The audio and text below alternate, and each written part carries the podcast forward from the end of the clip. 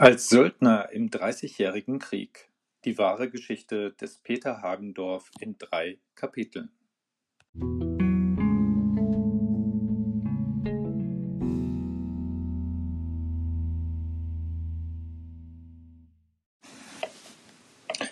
Erstes Kapitel Magdeburg am 20. Mai 1631 Die Sonne hatte sich über den Mauern Magdeburgs erhoben und noch immer war kein Laut zu hören aus den Geschützen, die seit Monaten auf die Stadt zielten.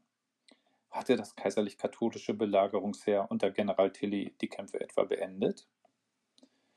Der 20. Mai 1631 schien ein friedlicher Tag zu werden.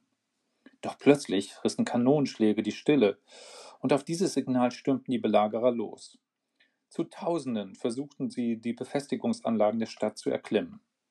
Die Angreifer töteten dort hunderte Magdeburger und schlugen die übrigen Verteidiger in die Flucht.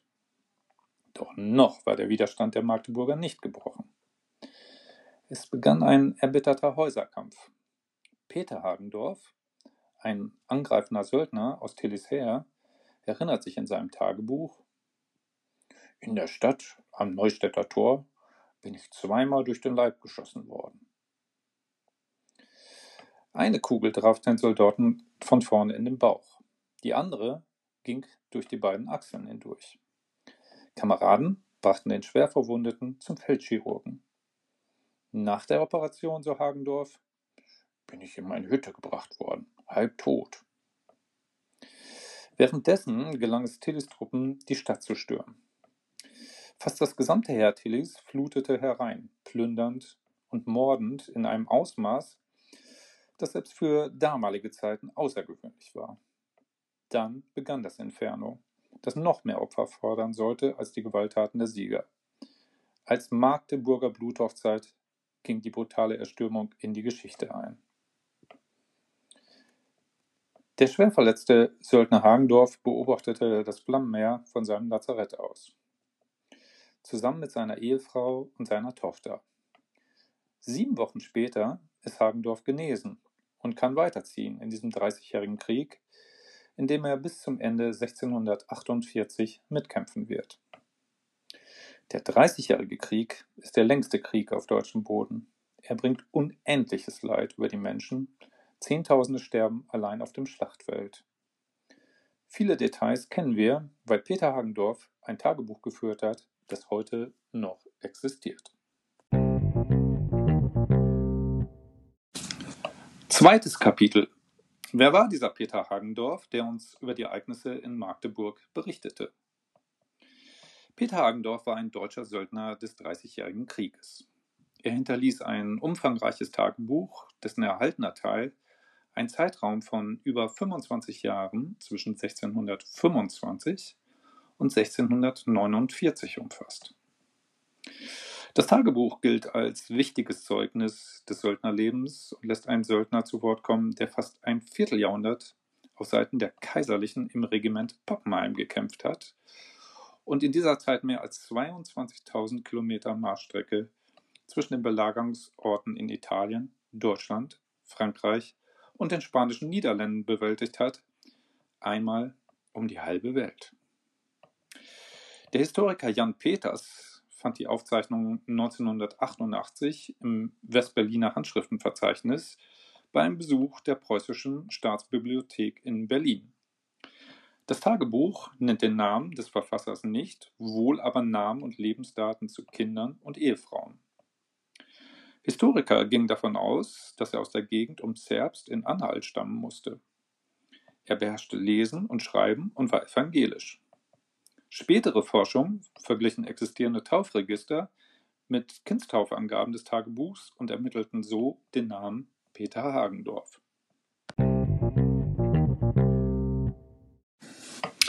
Drittes Kapitel Wie sah das Söldnerleben Peter Hagendorfs aus? Nach dem Ende dieses Krieges im Jahre 1648 währenddessen er etwa 22.500 Kilometer durch Italien, Deutschland, die spanischen Niederlande und Frankreich gezogen war, erwarb Hagendorf von seinem Sold zwölf Bögen feines Papier, das er mit derben Fäden zusammenband und vernähte um darin seine Kriegserlebnisse aufzuschreiben. Von dem Buch sind 176 Seiten erhalten. Es fehlen die ersten 13 und die letzten drei Seiten. In schnörkelloser Reinschrift schilderte Hagendorf nüchtern seine Grenzerfahrung zwischen Leben und Tod.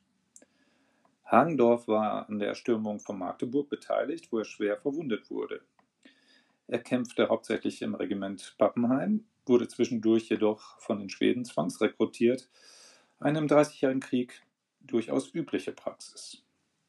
Während dieser Zeit begleiteten Hagendorf nacheinander zwei Ehefrauen, die insgesamt neun Kinder gebaren, von denen nur zwei ihre Kindheit überlebten. Aus Hagendorfs Tagebuch lässt sich ablesen, dass das Leben eines Söldners in vielerlei Hinsicht unbeständig war. Der Lebensmittelpunkt war das Lager. Da die Regimenter dem Krieg folgten, legten sie große Entfernungen zurück. Die Söldner verblieben nur in Winterlagern oder bei Belagerung von Städten und Festungen längere Zeit an einem Ort. Für Peter Hagendorf, wie auch für andere Söldner, war daher die im Trost der Regimenter mitreißende Familie der wichtigste soziale Halt im Leben. In Hagendorfs Leben und Handeln kristallisiert sich die Zerrissenheit jener Epoche, die den Übergang vom Mittelalter zur Moderne bildet. Seefahrer umrunden bereits die Welt, aber die Kirche bedroht Astronomen wie Galileo Galilei mit dem Tod. Der geistige Horizont der Menschen erweitert sich enorm, aber die Echsenverfolgungen erreichen just in dieser Zeit ihren Höhepunkt. Es ist eine Phase der Umwälzung. Gleich zwei umfassende Revolutionen ereignen sich während des Dreißigjährigen Krieges. Zum einen eine militärische Revolution hin zur modernen Kriegsführung mit enorm vergrößerten Heeren, neuartigen Taktiken und Festungsbauten. Zum anderen die Medienrevolution, also der Siegeszug der Flugblätter, die bald auch die entlegensten Dörfer erreichen und das Zeitalter der Propaganda einläuten. Die Sprache Hagendorfs in seinem Tagebuch ist für damalige Verhältnisse ungewöhnlich kühl, mit stellenweise aufblitzender Ironie und sarkastischen Einwürfen. Mitgefühl ist nicht die Sache von Peter Hagendorf. Seine Tagebucheintragungen zeigen, ihm ist es eigentlich völlig egal, wer, warum, gegen wen Krieg führt. Gefühle zeigt er bei Dingen, die ihn augenscheinlich begeistern, wie Natur, Mühlen und Architektur. So beschreibt er zwischen den Kampfphasen wortreich, detailliert und mit großer Anschaulichkeit Natur und Landschaften, zeigt lebhaftes Interesse an den jeweiligen Einwohnern und ihren kulinarischen Eigenheiten. Er verherrlicht den Krieg nicht. Distanziert beschreibt Hagendorf die Gräuel, die er mit ansehen muss, aber auch selbst verursacht. Seine Frauen liebt er aufrichtig. Seine Kinder beschreibt er eher reserviert, solange sie noch Säuglinge sind. Erst als das erste, der Sohn Melchior Christoph, das Kleinkinderalter erreicht, wird auch seine Beschreibung wärmer und gefühlvoller. Seine für die damalige Zeit und Umstände ungewöhnlich gehobene Bildung ermöglichte Hagendorf, höhere Posten und Positionen einzunehmen als anderen Rekruten. So wurde er aufgrund seiner Lese- und Schreibkenntnisse vorzugsweise in bürokratischen Bereichen und als militärrechtlicher rechtlicher Richter eingesetzt. Er hatte auch Kenntnisse in Latein, war aber kein Intellektueller. Das Tagebuch ist trotz der ausführlichen Schilderung überraschend unpolitisch. Er nimmt über all die Jahre keinerlei Position für eine Partei oder Religion ein. Sein gesamter Fokus ist auf das tägliche Überleben seiner Familie und seiner selbst ausgerichtet.